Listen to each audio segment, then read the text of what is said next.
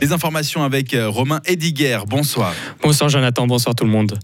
À Écuviance, un sapin de Noël a pris feu. Cette nuit, un incendie s'est déclaré dans un appartement. Vers 22h30, les pompiers et la police se sont rendus sur place à la route du village.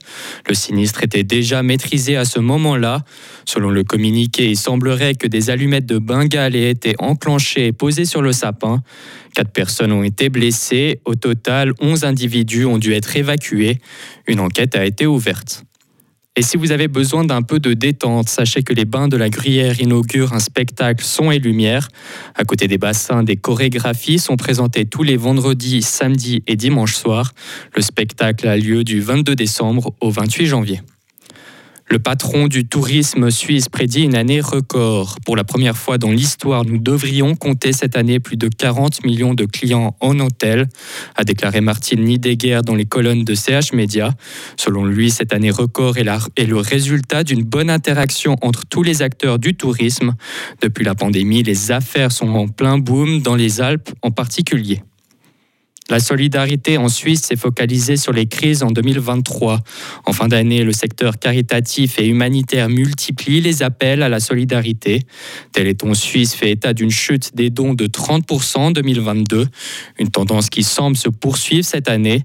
Christelle Burlot, responsable de communication de Téléthon Suisse, reconnaît qu'il existe une concurrence entre les différentes causes à défendre.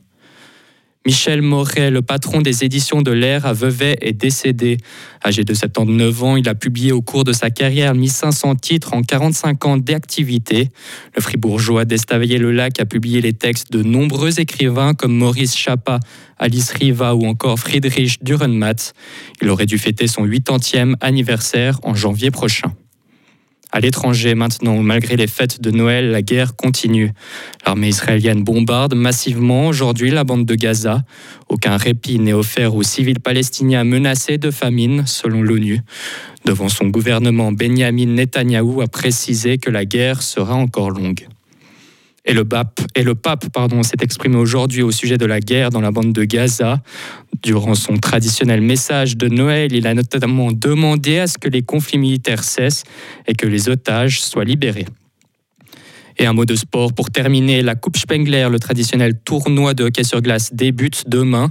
Six équipes vont s'affronter entre le 26 et 31 décembre. L'occasion pour le fribourgeois Benoît Yecker de, participer à ce tournoi avec la formation tessinoise d'Ambri Piotta. Le, prochain, le premier match a lieu demain à 14h10. Retrouvez toute l'info sur frappe et frappe.ch. La météo avec Frappe, votre média numérique régional.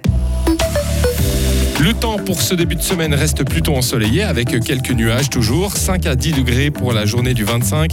Mardi, il va faire de 1 à 9 degrés avec un temps légèrement